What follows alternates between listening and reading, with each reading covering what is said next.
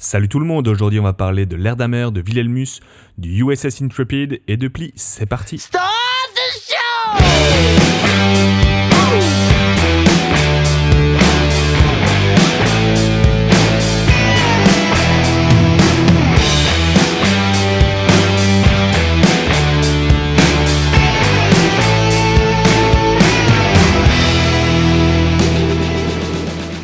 Bienvenue dans ce 28e épisode de Ça vient de là, un podcast d'une vingtaine de minutes dans lequel je reviens sur l'origine d'expression, de coutumes, d'objets et de groupes de musique.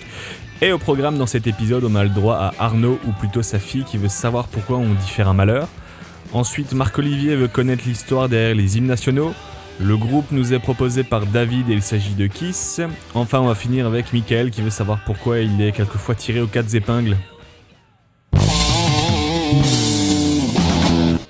Arnaud, at Arnaud Doucet sur Twitter, ou plutôt sa fille, coucou euh, mademoiselle Doucet, qui si elle nous écoute sera contente d'apprendre pourquoi on dit euh, faire un malheur lorsqu'on a du succès, on fait un grand effet, donc plutôt dans un sens positif. Mais aussi lorsqu'on fait un scandale qui pourrait avoir de graves conséquences, donc cette fois-ci plutôt dans un sens négatif. Pour le sens positif de l'expression, ça vient tout simplement du monde du spectacle, où l'on s'est mis à utiliser faire un malheur par simple antiphrase.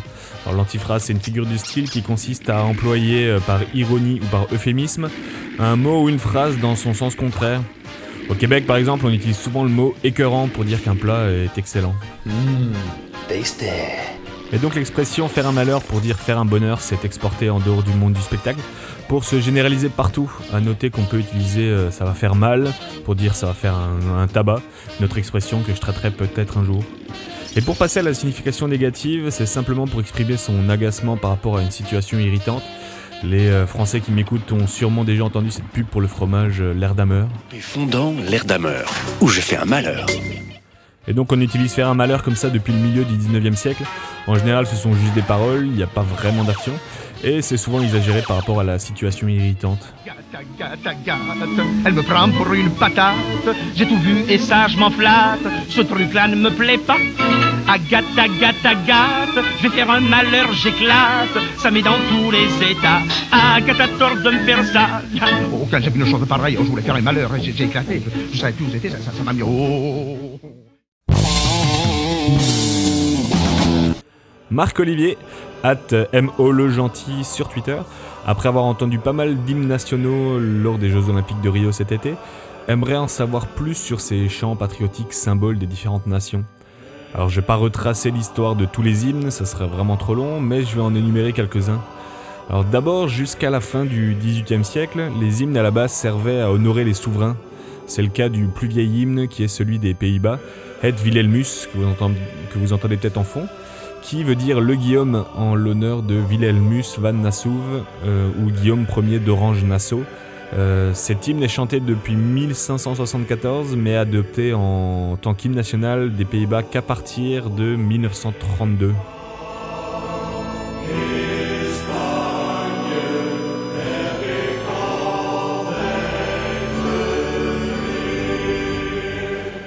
Et quand on pense à un hymne qui sert à honorer les souverains, eh bien on pense aussi à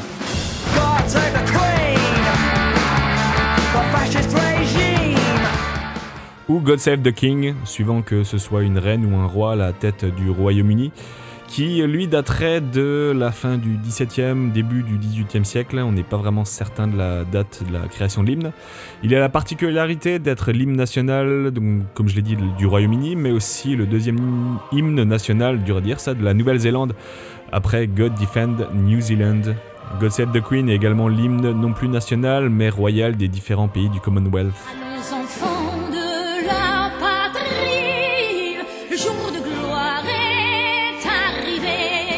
Ensuite, à partir de la fin du XVIIIe siècle, les hymnes nationaux se sont imposés suite à- aux révolutions et aux luttes d'indépendance, comme la Marseillaise pour la France ou la Brabançonne pour la Belgique, qui a permis aux Belges de se soulever contre Guillaume Ier d'Orange-Nassau. Alors pas celui dont j'ai parlé avant, qui était prince, mais le roi de l'époque des Pays-Bas. C'est genre un arrière, arrière, arrière petit neveu bourré de son consanguinité de Het Wilhelmus.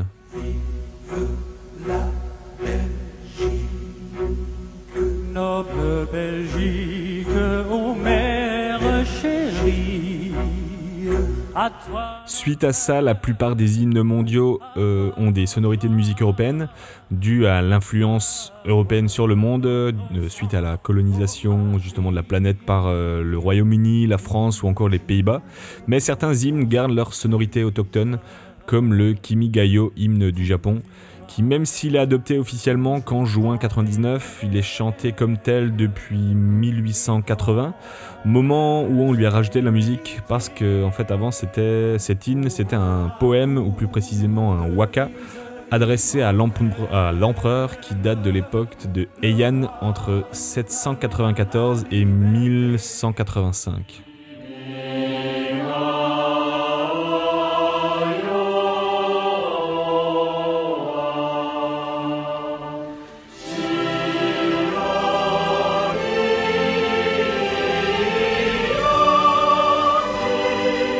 Et si l'hymne du Japon a puisé ses paroles il y a très longtemps, certains hymnes en sont dépourvus. C'est le cas de celui de l'Espagne ou, de, l'hymne européen, qui n'est pas techniquement un hymne national, mais un hymne de plusieurs nations, appelé Ode à la joie, qui est le quatrième et dernier mouvement de la neuvième symphonie de Beethoven.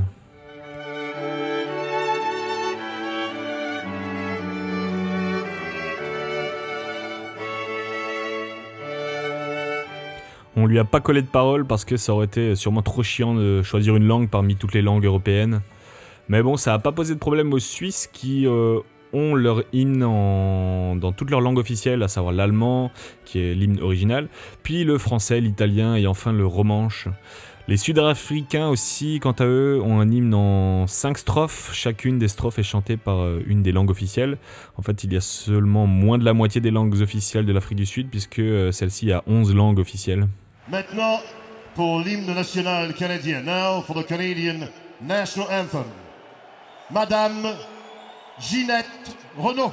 Et parmi les hymnes multilingues, on a également l'hymne canadien au Canada, adopté officiellement en 1980, mais chanté depuis 1939. Originalement, l'hymne était en français, puis il a été traduit en anglais, mais c'est la version bilingue qui est généralement utilisée. Au Canada, terre de nos aïeux, ton front est saint de fleurs glorieux, car ton bras sait porter l'épée, il sait porter la croix. Ton histoire une épopée des plus brillants exploits. God keep our land glorious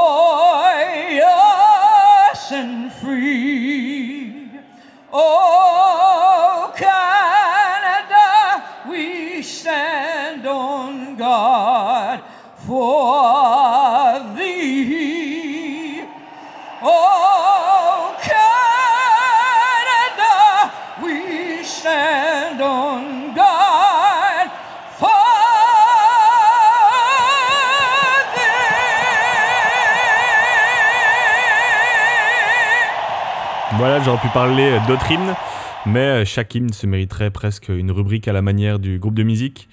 Et puis si je devais choisir un hymne euh, qui représenterait la, Terre par rapport aux aliens, ben, je choisirais la chanson chantée par euh, Yako Yakko Warner. United States, Canada, Mexico, Panama, Haiti, Jamaica, Peru, Republic Dominican, Cuba, Caribbean, Greenland, El Salvador, too, Puerto Rico, Colombia, Venezuela, Honduras, Guyana, and still Guatemala, Bolivia, then Argentina, and Ecuador, Chile, Brazil, Costa Rica, Belize, Nicaragua, Bermuda, Bahamas, Tobago, San Juan, Paraguay, Uruguay, Suriname, and French Guiana, Barbados, and Guam. Norway and Sweden and Iceland and Finland and Germany now one piece. Switzerland, Austria, Czechoslovakia, Italy, Turkey and Greece. Poland, Romania, Scotland, Albania, Ireland, Russia, Oman, Bulgaria, Saudi Arabia, Hungary, Cyprus, Iraq, and Iran. There's Syria, Lebanon, Israel, Jordan, Yemen, Kuwait, and Bahrain.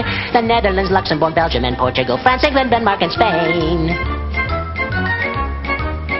India, Pakistan, Burma, Afghanistan, Thailand, Nepal, and Bhutan, Cambodia, Malaysia, then Bangladesh, Asia, and China, Korea, Japan, Mongolia, Laos, and Tibet, Indonesia, the Philippine Islands, Taiwan, Sri Lanka, New Guinea, Sumatra, New Zealand, and Borneo, and Vietnam, Tunisia, Morocco, Uganda, Angola, Zimbabwe, Djibouti, Botswana, Mozambique, Zambia, Swaziland, Gambia, Guinea, Algeria, Ghana. Burundi, Lesotho, and Malawi, Togo, the Spanish Sahara is gone. Niger, Nigeria, Chad, and Liberia, Egypt, Benin, and Gabon, Tanzania, Somalia, Kenya, and Mali, Sierra Leone, and Algeria, Dahomey, Namibia, Senegal, Libya, Cameroon, Congo, Zaire, Ethiopia, Guinea-Bissau, Madagascar, Rwanda, Myanmar, and Cayman, Hong Kong, Abu Dhabi, Qatar, Yugoslavia, Crete, Mauritania, then Transylvania, Monaco, Liechtenstein, Malta, and Palestine, Fiji, Australia, Sudan.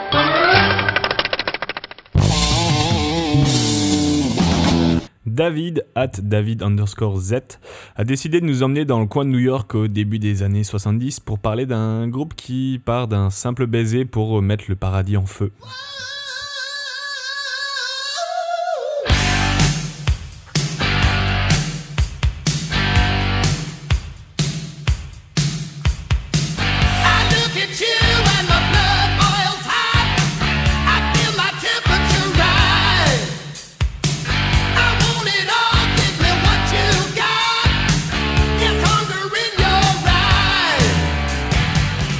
On va parler de Kiss, groupe emblématique du hard rock américain. Même si vous n'avez jamais vraiment écouté ce groupe, c'est sûr que vous connaissez un ou deux de leurs morceaux et euh, déjà vu leur face maquillée, euh, avec peut-être euh, même une langue démesurément longue.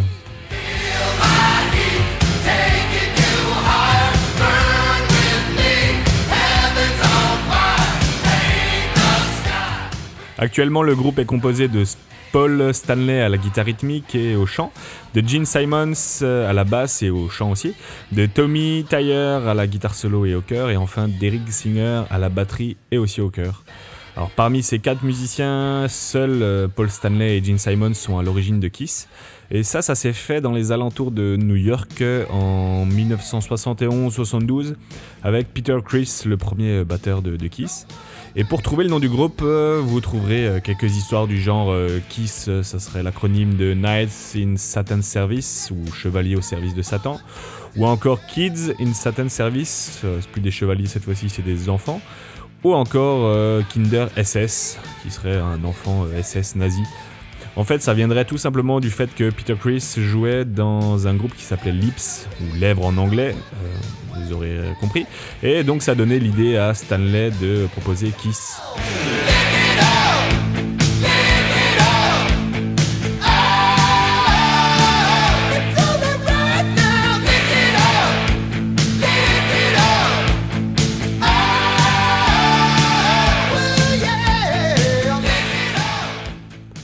Et donc au début ça marchait pas bien fort leur, leur affaire.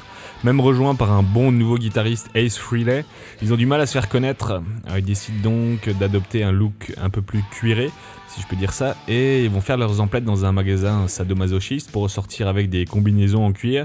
Ils se maquillent et chacun se retrouve avec son personnage. Simons devient The Demon, Stanley The Starchild, Frehley The Spaceman et euh, Chris The Catman. En 73, le groupe signe dans leur premier label, Casablanca Records, et font la première partie de Blue Oyster Cult. Et ce soir-là, euh, Gene Simon met feu à ses cheveux. C'est une petite anecdote. Au début de 74, Kiss sort son premier album éponyme, premier d'une longue liste, puisqu'ils vont sortir 20 albums studio euh, jusqu'en 2012. Il y a des groupes où c'est moins rentable euh, d'être fan que d'autres. Alors je vais peut-être pas les détailler tous, ça serait un peu trop long et rébarbatif. Je vais plutôt énoncer quelques anecdotes et points importants de l'histoire du groupe.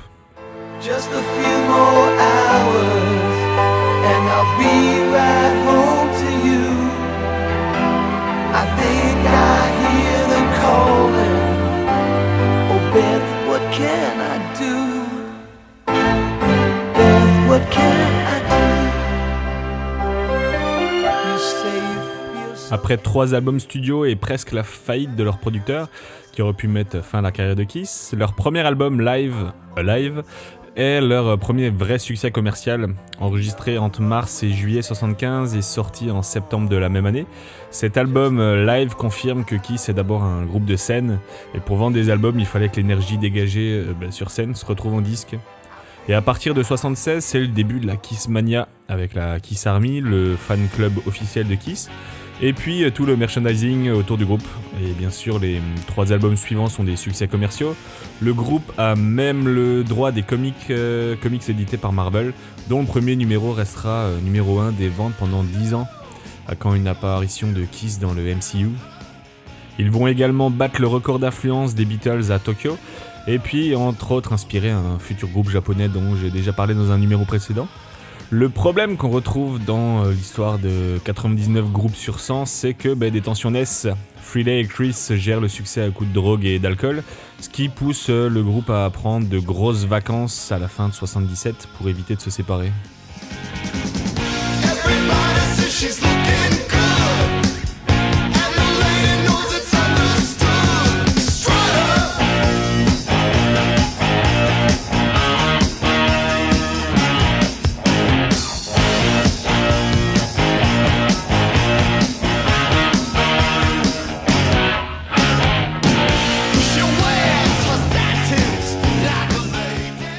Pendant cette période de pause, entre guillemets, les ventes de merchandising se portent très bien. Je dis pause, entre guillemets, parce que les quatre membres vont chacun sortir un album solo et les sortir en même, en même temps pardon, sous le nom de Kiss le 18 septembre 78. Et c'est celui d'Ace Frehley qui se vend le mieux, ce qui euh, lui donnera un peu la grosse tête, histoire d'arranger des choses dans le groupe. Les guitaristes jouent souvent plus de Lego que de la guitare.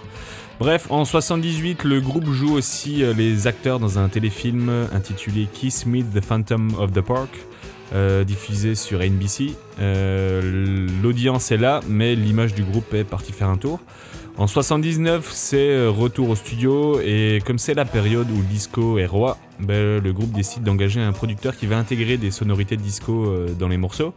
Et ça fonctionne. Dynasty, le septième album qui sort avec, euh, qui sort cette même année euh, avec notamment le tube I Was Made for Loving You, se vend comme des petits pains, mais donne un coup dur à l'image hard rock enflammée et sanglante du groupe. Les salles se remplissent de plus en plus d'enfants et se vident des fans de la hum, première heure. Ça n'empêche pas le groupe de rempiler avec le même producteur pour l'album suivant.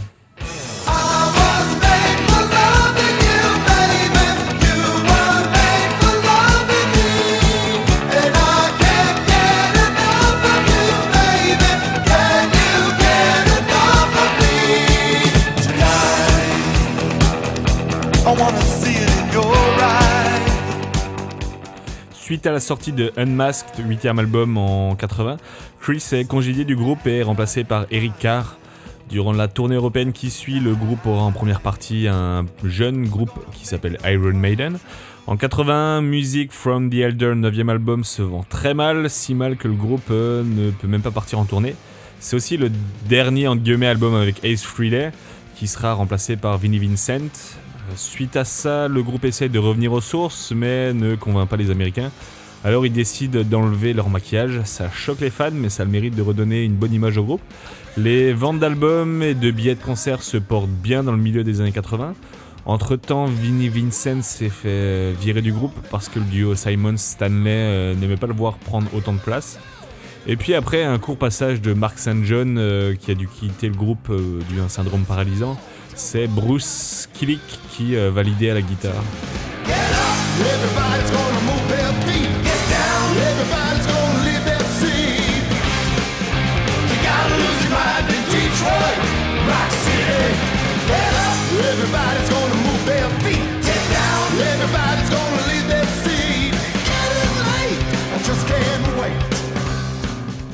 Puis entre le milieu des années 80 et le milieu des années 90, qui s'enchaînent les tournées qui fonctionnent plus ou moins bien, perd son batteur Eric Carr à la fin de 91 décédé d'un cancer.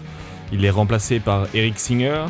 En 95, lors de leur MTV Unplugged, le groupe joue pendant les, derniers morceaux en formation initiale, c'est-à-dire avec Ace Frehley et Peter Chris. Cette réunion sera officialisée en 96 lors d'une conférence de presse sur le porte-avions USS Intrepid, euh, alors que le groupe original apparaît maquillé et déguisé comme à l'époque.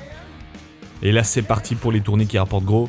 Tous les effets de scène sont là, les places se vendent bien, le groupe euh, encaisse beaucoup de cash, mais visiblement pas assez pour Peter Chris qui quitte le groupe en 2001 parce qu'il gagne moins qu'Ace Frehley.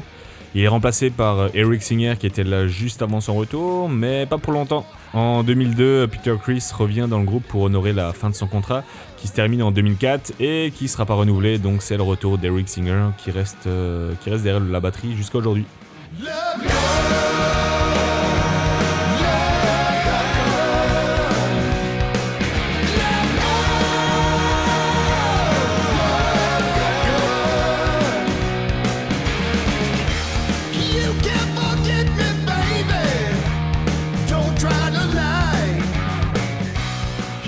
Entre-temps, du côté de la guitare solo, Ace Frehley quitte le groupe en 2002 parce que ça fonctionne juste pas avec Gene Simons. Bref, il sera remplacé par Tommy Tyre. Et donc, euh, nous avons là notre formation euh, qui est jusqu'à présent définitive.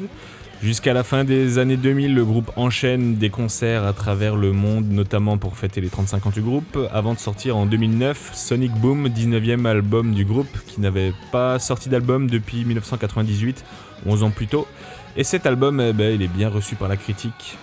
Puis le dernier album en date, Monster, sorti en 2012, qui est donc le 20e, est euh, encore en train d'être montré au public puisque Kiss est encore en train de rocker toute la nuit.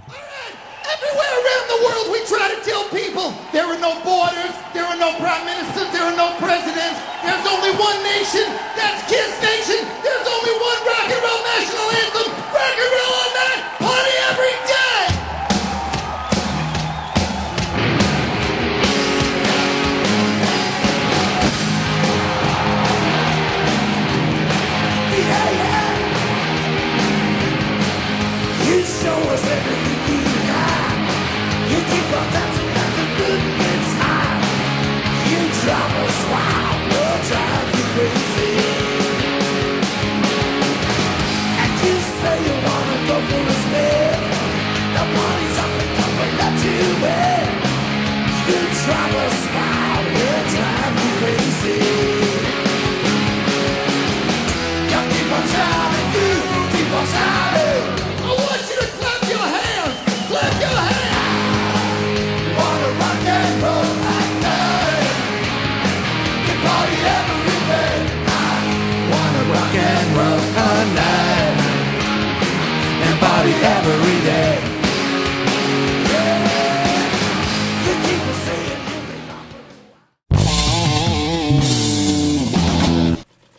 Michael Pakemi euh, sur Twitter a répondu à ma remarque quant à son affinité avec les expressions comportant le chiffre 4 et m'a proposé être tiré aux quatre épingles, qui veut dire être vêtu avec un soin méticuleux. Au XVIe siècle, on disait d'une personne euh, bien habillée, avec des vêtements bien ajustés, qu'elle était bien tirée, en référence à ces vêtements qui comportaient aucun pli. À la fin du siècle suivant, on s'est mis à utiliser être tiré aux quatre épingles en comparaison à un carré de tissu bien tendu à l'aide de quatre épingles euh, épinglées à chaque coin.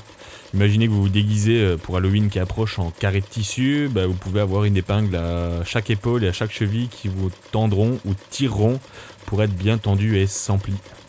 Et donc à partir de là, on s'est mis à utiliser cette expression pour dire que quelqu'un est habillé avec art. Mais aujourd'hui, on l'utilise euh, souvent dans un sens plus péjoratif pour dire que quelqu'un est un peu trop bien habillé pour la situation. dans son costume, tiré à quatre épingles, semble tout droit sorti d'un film des années 20. Tu le sors d'où, Léon? Ce costard de bastringue On le chambre un peu ici, tout le monde l'aime bien. Léon a rendez-vous ce soir avec une gazelle. Elle doit être jolie, vu les efforts qu'il a fait. Léon a rendez-vous, il nous avoue qu'elle est belle, si belle qu'il hésite encore à y aller.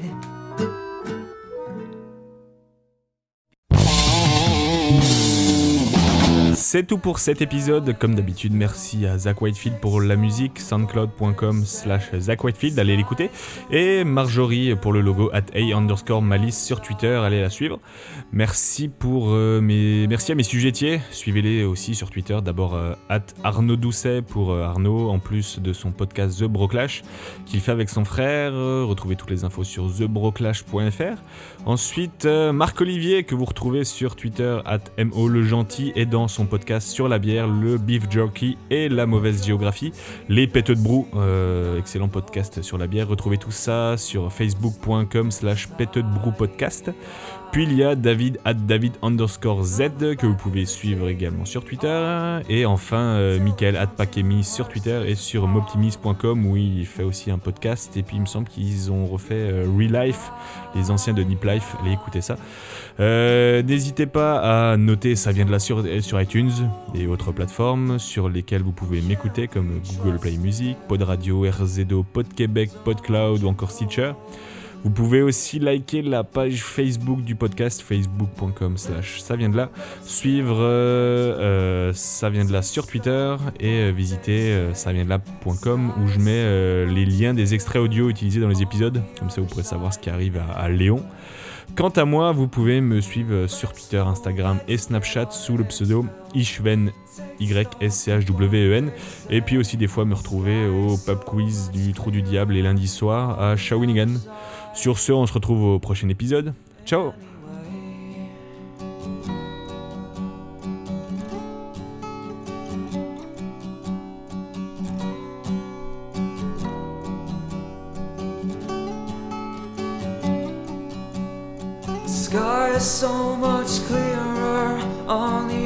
the other side anyway. Sky is so much clearer on the other side.